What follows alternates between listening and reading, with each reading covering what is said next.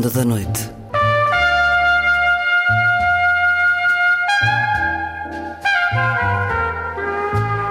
Com Luís Caetano.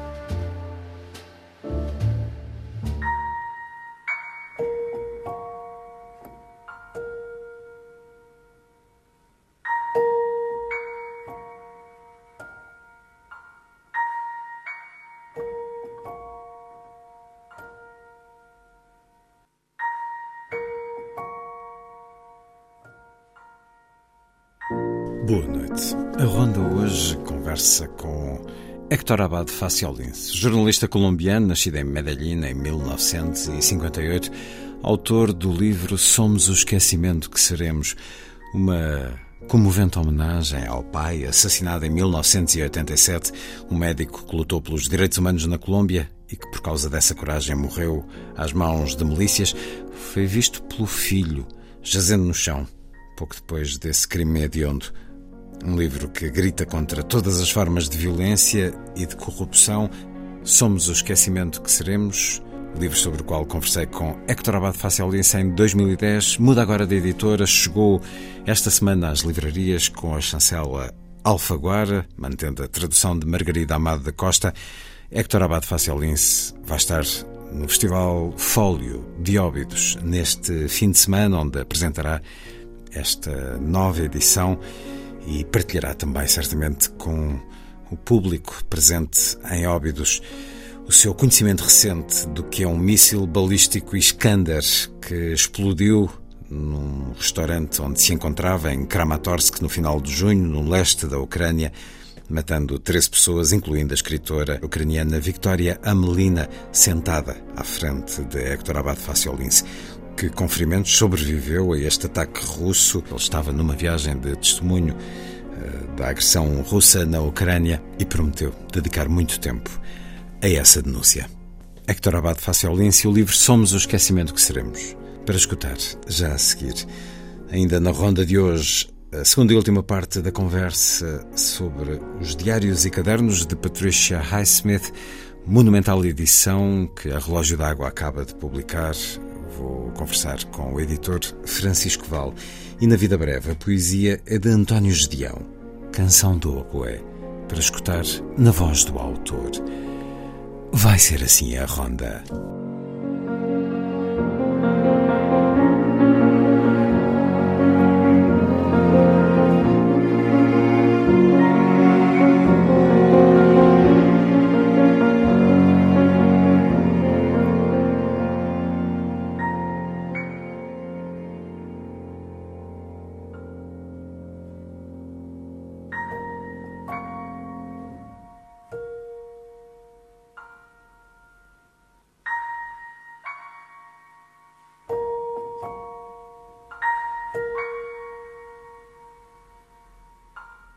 Música a começar.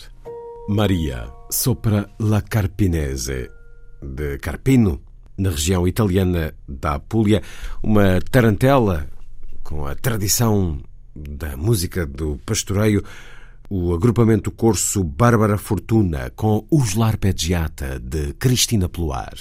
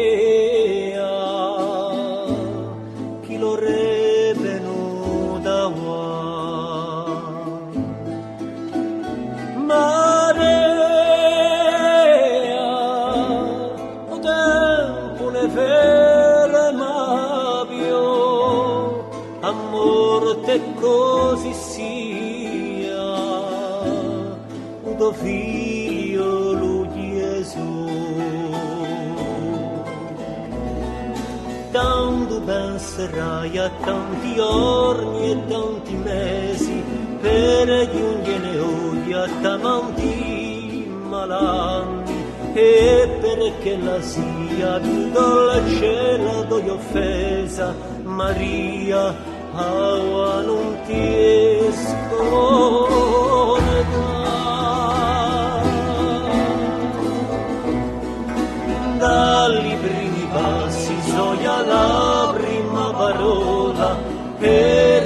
la mano ad ogni stone ed ogni pianto e più che la vita non si trova più per la scuola Maria lo rebenò da Maria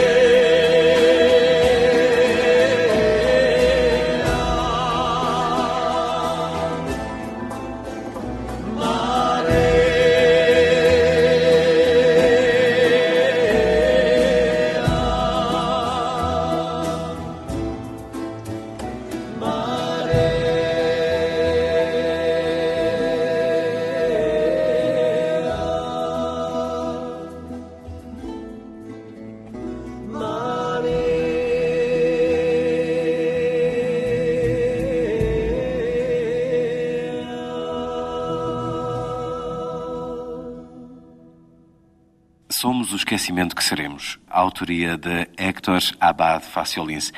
História sobre o amor de um filho por um pai, sobre um homem justo e um lutador. É um título que vem de um soneto de Borges, que o seu pai, Héctor Abad Faciolins, tinha no bolso quando foi assassinado. Sí, esa es una historia, es una historia bonita.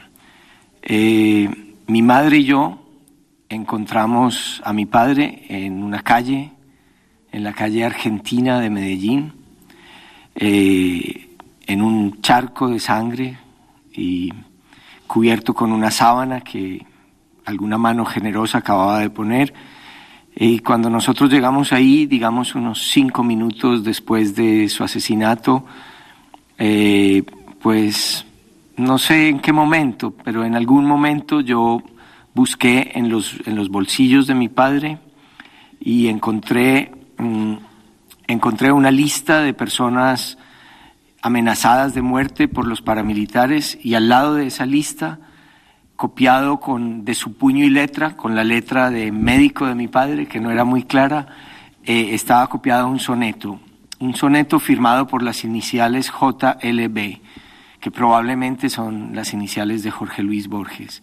Es un soneto, en la primera línea dice, ya somos el olvido que seremos, y de ahí está tomado el título, Somos o esquecimento que seremos, que en portugués también suena bien. Para além dessa, enfim, dessa razão uh, clara e forte de intitular este livro, como é que interpreta o significado deste título de, do poema de Borges? Somos mesmo o esquecimento que seremos? Ou livros como este levam para a eternidade o conhecimento de quem foi o seu pai, Héctor Abad Gomes? É um pouco paradójico. Mm, yo, yo tiendo a pensar así. Cuando voy en un avión, si tengo miedo, para tranquilizarme, digo, bueno, se va a caer y me voy a morir. Yo no quería que mi padre fuera olvidado, yo quiero que mi padre sea recordado porque él tuvo una vida bonita y digna. Pero, pero en el título y en el poema de Borges está así, dice que ya somos el olvido que seremos. Es irremediable, todos algún día vamos a ser olvidados, porque, bueno, porque el tiempo pasa y los siglos pasan y porque la tierra se va a acabar.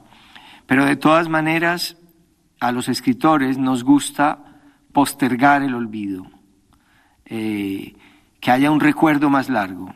Uno sigue vivo mientras las personas que lo conocen, que lo conocieron y lo quisieron, lo sigan recordando. Entonces, la muerte solamente se posterga en la memoria, en el recuerdo de los demás. Y, yo quise que, que, este libro fuera también una manera de postergar, de postergar el olvido y de alargar la memoria. Alguna vez un escritor español, Andrés Trapiello, dijo algo muy bonito, dijo que las palabras son como el agua que se pone a las flores, que no evitan su muerte, pero aplazan su final. O seu pai, Héctor Abad Gomes, era cristão na religião, marxista na economia e liberal na política. É como ele? Descreve-se desta forma também, Héctor Abad Fácil disse. Bueno, mi padre era una persona más buena que yo, eh, más feliz que yo, e incluso creo que más ingenuo que yo. Es una combinación muy difícil. Él era, era cristiano en religión por, porque él sentía un gran amor por, por los demás, por la enseñanza de Cristo del amor al prójimo.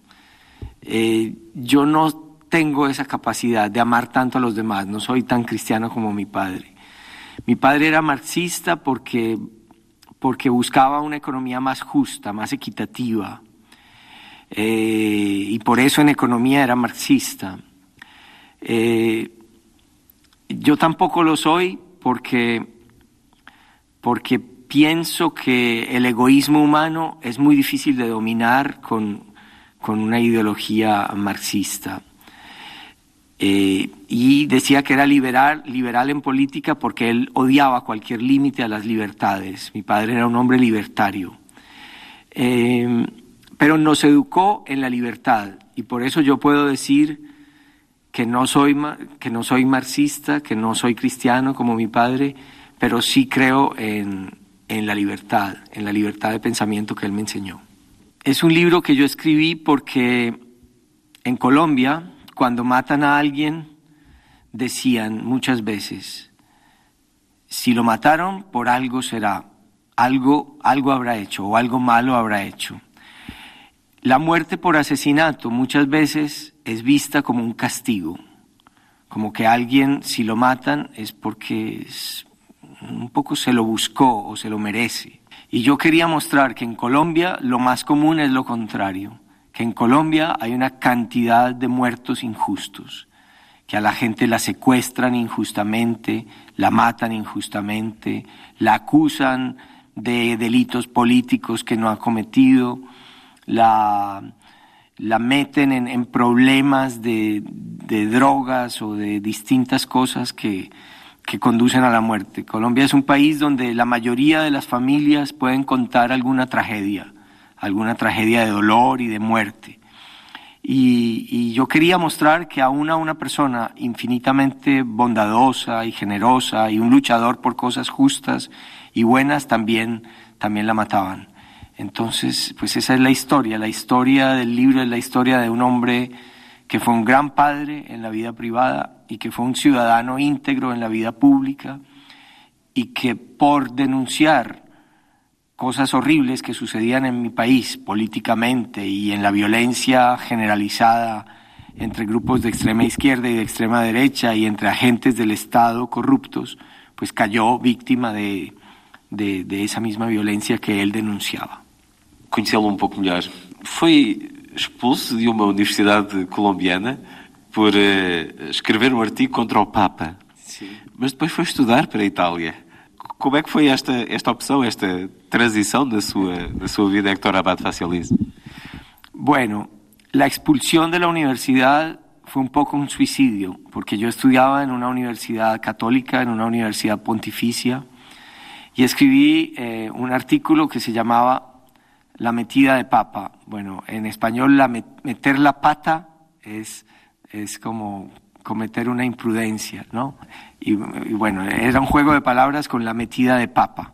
Y me fui a Italia, ahí en, el Vaticano, claro, eh, seguía viviendo el Papa, pero yo me fui a Italia porque, por amor, porque cuando me expulsaron yo tenía una novia italiana, Bárbara, que se iba a estudiar canto a Italia, y entonces yo mm, ya no podía estudiar en la universidad en Colombia y salí detrás del amor de mi cantante italiana.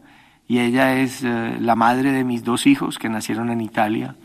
Y a pesar de la cercanía del Papa, no, esto no me afectó. Pudimos vivir muy bien, un poco lejos, porque el Papa estaba en Roma y nosotros vivíamos en el norte, en Turín. ¿Y ahora vive en Italia o en Colombia? Yo ahora vivo en Colombia, vivo en Medellín eh, y un hijo mío vive en Italia y mi hija vive en, en España. O grande mundo latino a atravessar a sua família, Héctor Abad Faciolince, Somos o Esquecimento que Seremos, um livro de homenagem a Héctor Abad Gomes, médico que foi assassinado em 1987. O testemunho e a homenagem a Héctor Abad Faciolince. Muito obrigado por ter estado com a Rádio Pública Portuguesa Antena 2. Obrigado, Luís Caetano. Muitas gracias. Somos o esquecimento que seremos. Agora, na edição Alfaguara, acaba de chegar às livrarias e vai estar livro e autor no Fólio de Óbidos neste fim de semana.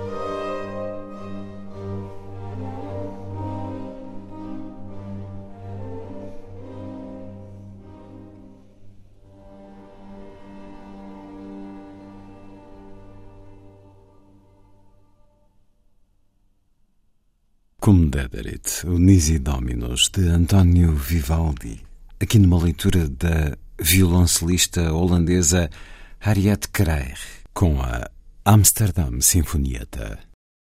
A seguir, a poesia na noite da rádio.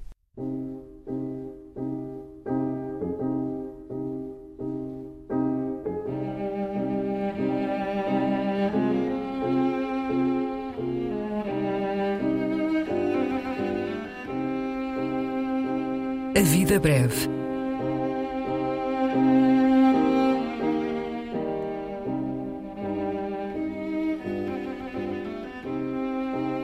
Poesia por quem a escreve.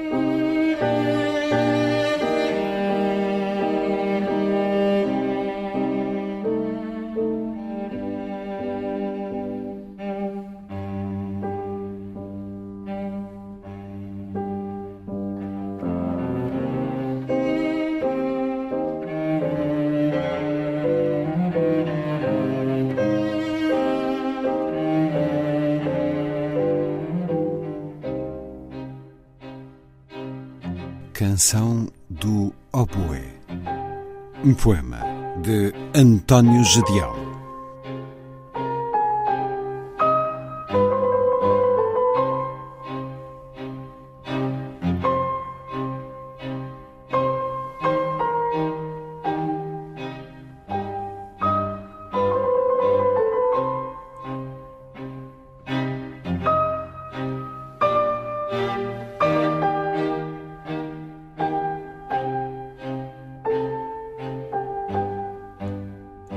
Habita no meu sangue como um solo de oboé.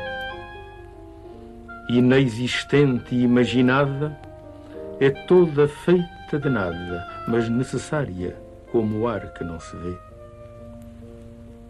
Com os pés alados das semicolcheias que a extravasam da pauta, baila no estrado olímpico das veias, descontraída, turbulenta, incauta ouço-a acordado e sinto-a adormecido nas ondas largas que no sangue vão, como o transistor que se encosta ao ouvido e apenas ouve quem o tem na mão.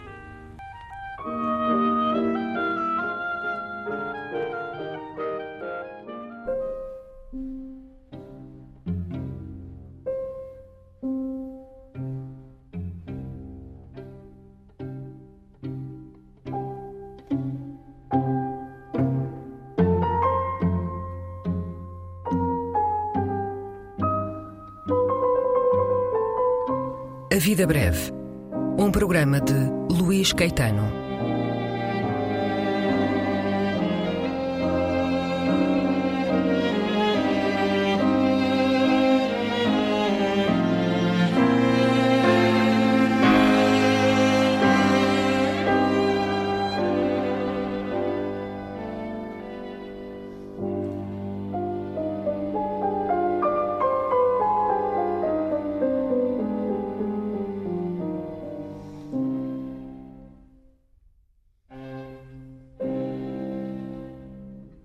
Canções que a minha mãe me ensinou. Antonin Dvorak, pelo violinista franco-sérvio Nemanja Radulovic, a pianista Laure Favrecan e a orquestra Double Sens.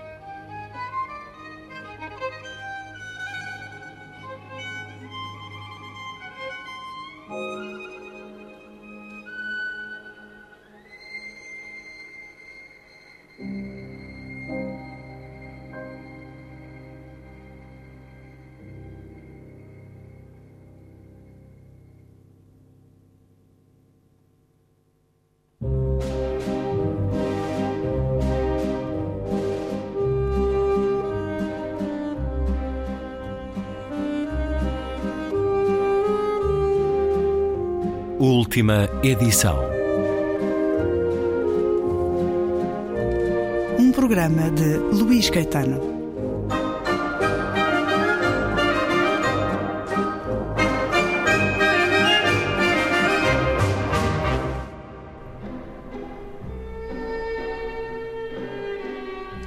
Regresso à conversa com Francisco Val a propósito da monumental edição dos Diários e Cadernos de Patricia Highsmith na Relógio d'Água. São cinco blocos principais de andanças uh, pelo mundo também, uma vida que termina na Suíça, uma vida abundantemente anotada num livro tão cheio de obsessões. Também nós ficamos obcecados por ela, em particular aqueles que são leitores de Patricia Highsmith e ela já atravessa gerações. Há muitos anos que está publicada no nosso país e, sim, sim, sim. e nos anos teve, mais recentes recebeu teve, a, teve a vagas, edição. Teve, teve, teve, vagas nos anos 60 foi publicada, depois nos anos 70. Depois nos anos 80 foi muito lida muito, e depois surgiu mais ela, cinema, é, a seguir a Hitchcock é, vieram é, outros filmes. Sim, mas ela sobretudo é, como dizia o Gore Vidal, era uma, uma grande escritora modernista, uma grande escritora, isso é que permite subsistir. Ela não era apenas uma escritora de policiais, como é um pouco, talvez tenha dado a entender. Ela era uma grande escritora de Tucurco, não é? O problema dos rótulos um livro que tem esta história tão romanesca também. Fico fascinado com o pormenor da roupa branca, os diários estarem escondidos sim, num armário de roupa, branca. roupa branca sempre podia estar no armário. Pronto, é verdade toda, que podemos toda, arrumar roupa, as roupas as cores, assim.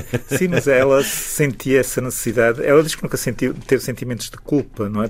Mas a verdade é que provavelmente teria alguns e se calhar inconscientemente procurou a roupa branca para, para, para arrumar os seus cadernos e os seus diários. Não é? Uma saga que Ana von Planta nos conta também num prefácio. Conheci Pat em 1984, quando Daniel Kill deixou o manuscrito de Found in the Street na minha secretária e me informou de que tinha combinado um encontro com a autora num hotel ali perto, para daí uns dias. Foi assim que passei a coordenar a edição dos livros de Highsmith. Pat cumprimentou-me com frieza, ignorando a mão que lhe estendia. A seguir, mandou vir uma cerveja e ficou em silêncio.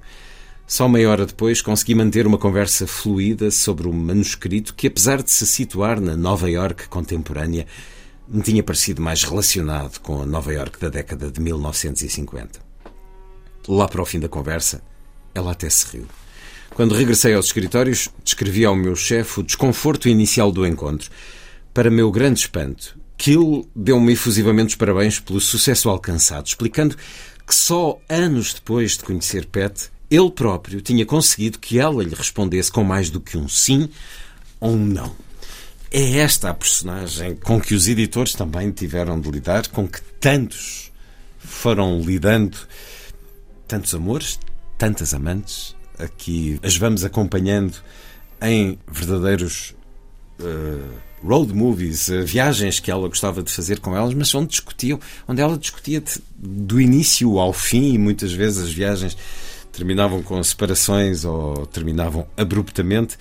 Aqui conhecemos muitas vezes com o cuidado de eh, esconder ainda a identidade de pessoas ou que pudessem estar vivas a quando a publicação destes diários ou que não obtiveram de alguma maneira autorização, houve essa sensibilidade no tratamento, mas uh, há clara noção de que foram uh, diários destinados à edição perguntar-nos se terá sido assim desde o início, porque é toda uma vida que aqui está, diários que vão de 1941 a 1995. Eu, acho que foram mesmo as primeiras páginas dos diários são do ponto de vista literário, muito conseguidos, quer dizer, em que ela fala das suas uh, experiências amorosas, frustrações, tentativas de escrita, não é? Uh, os autores que ela que são Mais referências para ela, Dostoiévski, Kafka, o Edgar Allan Poe e outros, mas é, são como é que dizer, muitíssimo bem escritos. Não Sim. acredito que, digamos, se ela não tem ensinado a publicar isso, tivesse essa, esse cuidado. É verdade que houve esta edição, não é? Das tais 8 mil páginas manuscritas e, ao que parece, a letra não era nada fácil transformadas em mil páginas de impressão, e há um trabalho de sapa na transcrição desses manuscritos, cortando muita tagarelice, creio que a editora também diz isso a certa altura. A verdade é que ela continua, Patricia Highsmith, a ser muito apaixonante para tantos leitores. Tivemos, não há muito tempo, há dois anos, creio, um documentário também assente nesta edição. É uma edição que que foi um acontecimento editorial, creio que há dois, três anos, a Relógio d'Água em pouco tempo, dá-nos na tradução portuguesa estes diários e cadernos de Patricia Highsmith, mas referia-me a, um, a um, documentário que está disponível, creio que na plataforma Filmin, Loving Highsmith, de Eva Vitia, uh, suíça, em que três das amantes dos relacionamentos de Patricia Highsmith nos dão testemunhos de como era viver com ela. Curiosamente, uma delas, Marianne Micker, uh, diz que uh, o fim da relação com Patricia Smith acabou porque ela espiolhou os diários uh, e não foi perdoada pela escritora. E é muito curioso porque estamos a ver o espelho de uma vida que foi escondida do grande público, não só por personalidade, mas por questões inclusivamente legais, a questão de Carol, do preço do sal ter sido publicado sob pseudónimo eh, porque era arriscado associar eh, o seu nome a uma relação homossexual feminina que era punível por lei, uh, tanto que ela escondeu ao longo da vida do grande público, um, apesar de se expor nos bares gay, onde que, que frequentava, uh, nova-iorquinos, nomeadamente, mas, por exemplo, nunca saía na estação mais próxima desses bares, saía numa anterior ou numa posterior. É uma vida como um grande jogo de culpas, de frustrações, de paixões, de desvarios e de muita solidão é como Sim, muitas vezes se diz, Francisco Val, são diários que se leem como um romance. Sim, é preciso dizer que ela teve uma grande autodisciplina desde muito nova para conseguir escrever como escreveu e, e, que acabou como seria de, de, esperar ela, que não era uma mulher de, de, medo, mas quanto muito receios, não é? E tinha de, de os ter, é claro, com a vida que levou, não é? Mas que acabou sem os amantes, sem a maior parte dos amigos e, e rodeada de gatos e de, e de caracóis, não é? Hum. E por causa disso cada vez mais amarga. Não é só a questão sombria, não é só aquela sim, canção sim. que ela passa de uma letra perfeitamente banal para um filme de terror uh, distópico.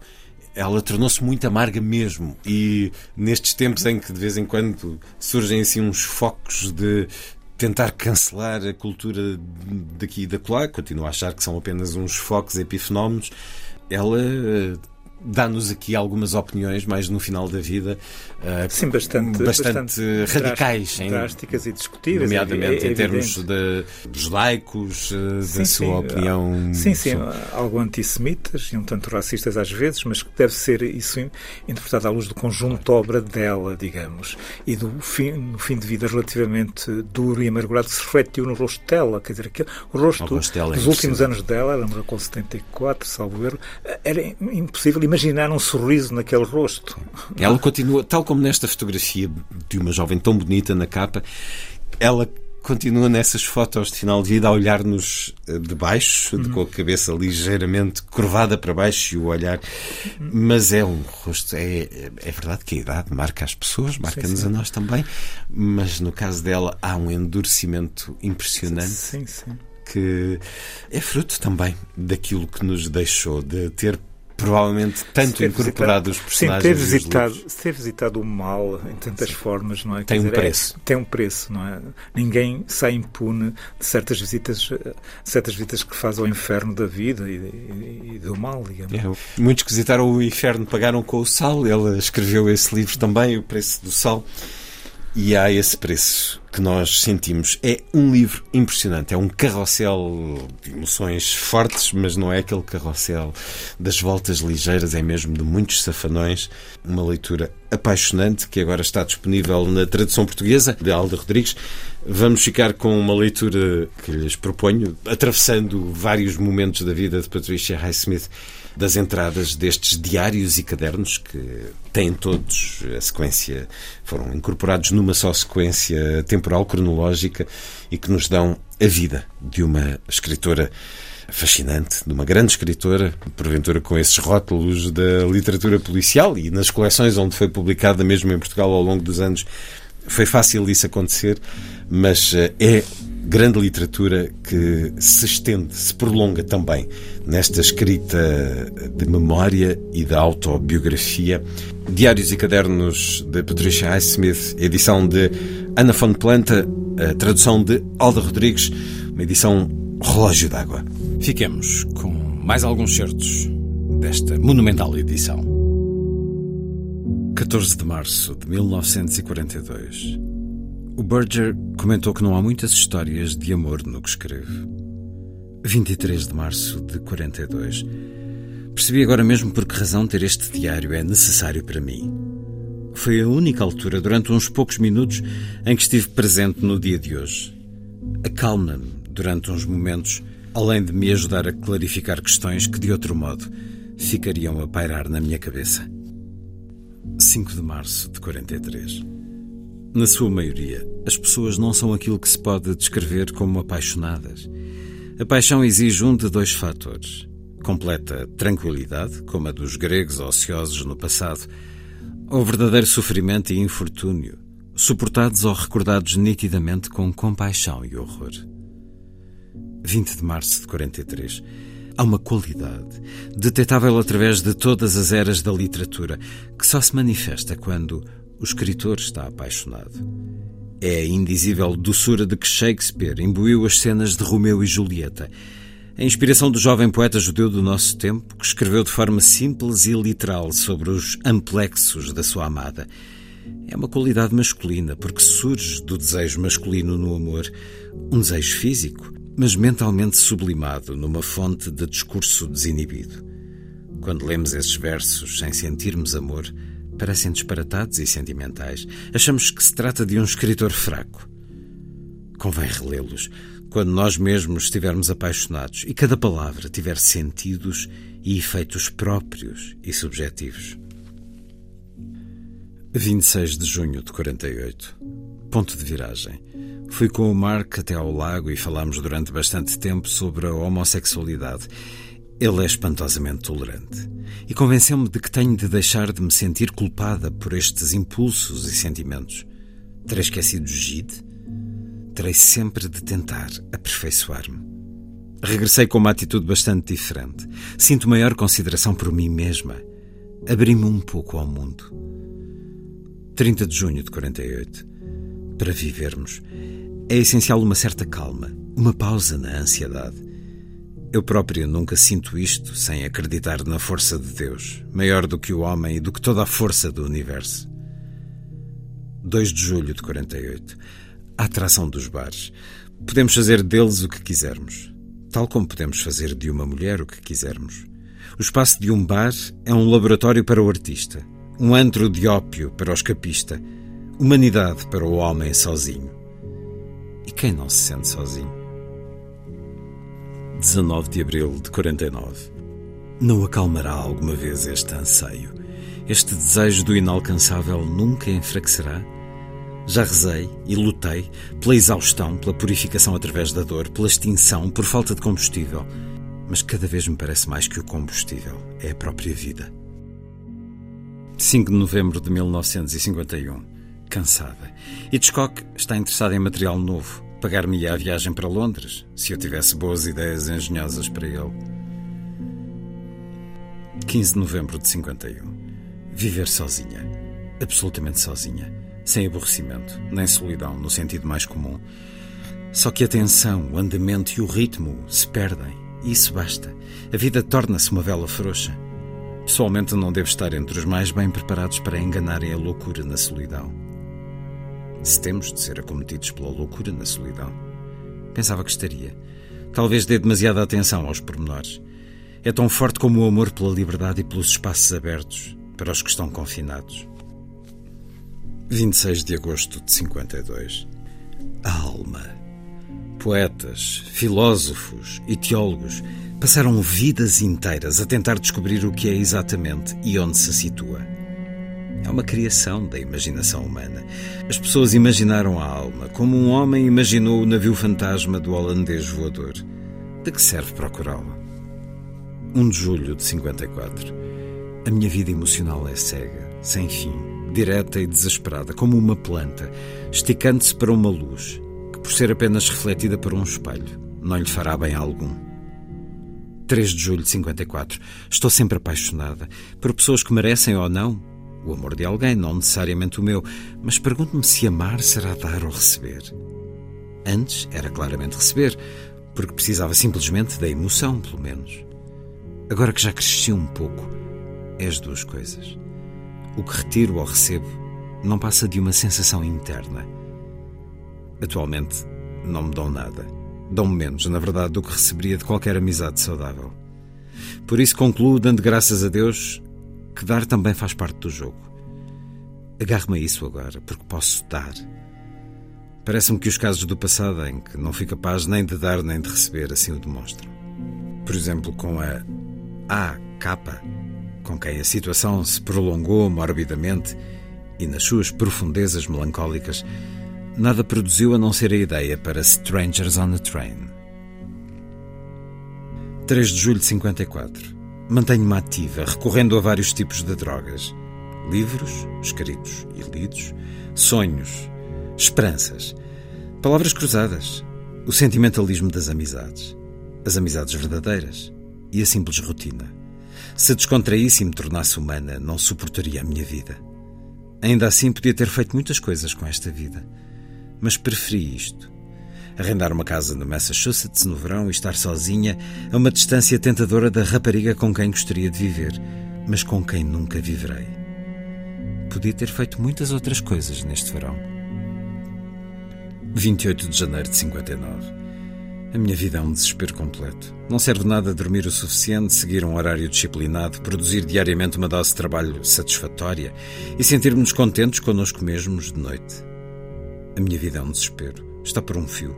Não quero disfarçar esta percepção através de uma rotina, como os militares disfarçam o facto de não valerem nada individualmente, apesar de terem o privilégio de pôr fim à vida humana.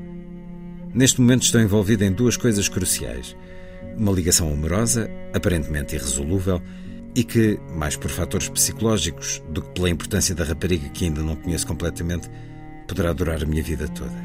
E uma interrupção no trabalho que preciso imperativamente de fazer. Acabei de fazer 38 anos e de certeza que esta circunstância contribui para isso.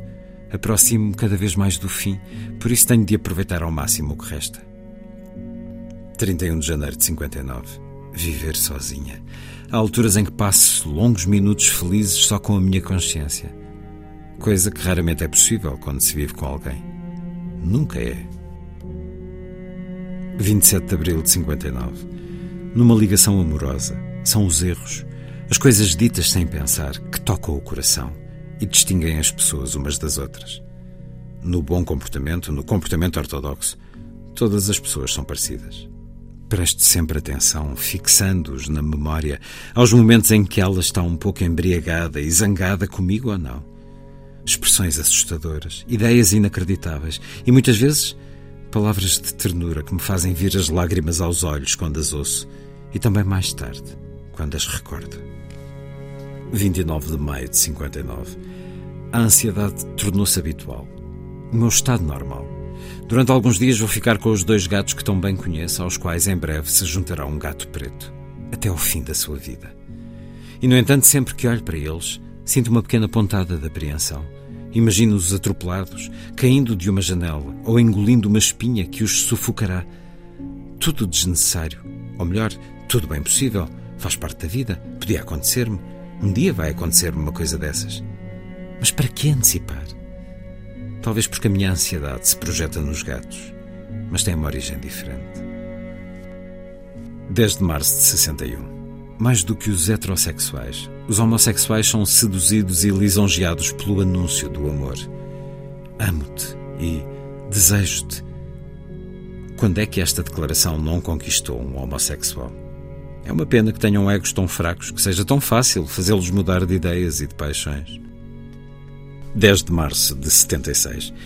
Porque é a Igreja, a maioria das igrejas, tão contra o sexo?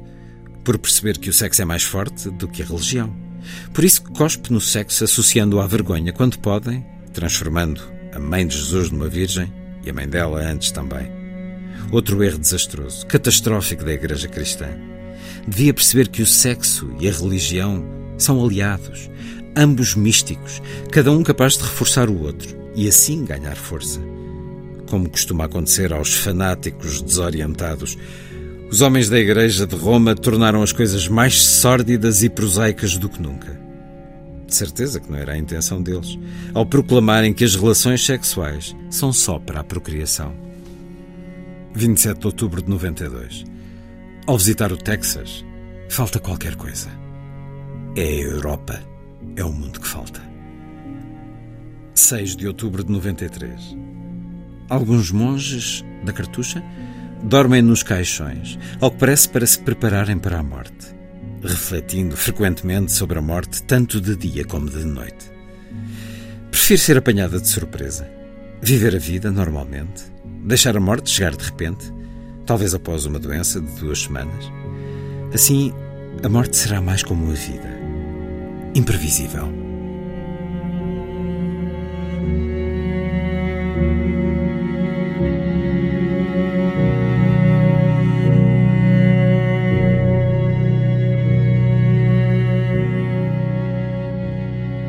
Entradas do monumental Diários e Cadernos, de Patricia Highsmith, edição de Ana von Planta, tradução de Alda Rodrigues, uma edição relógio d'água.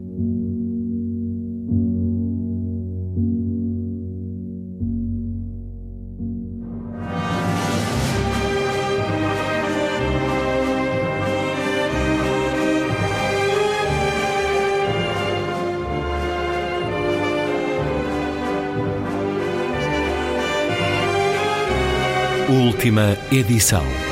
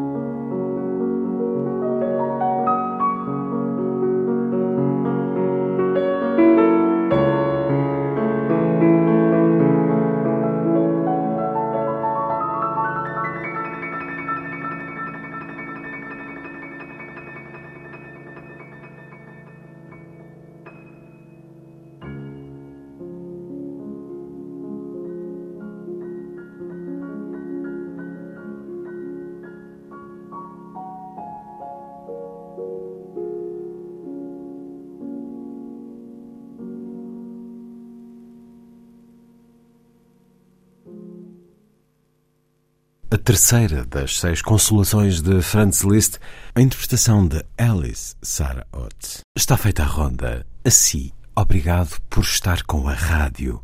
Boa noite.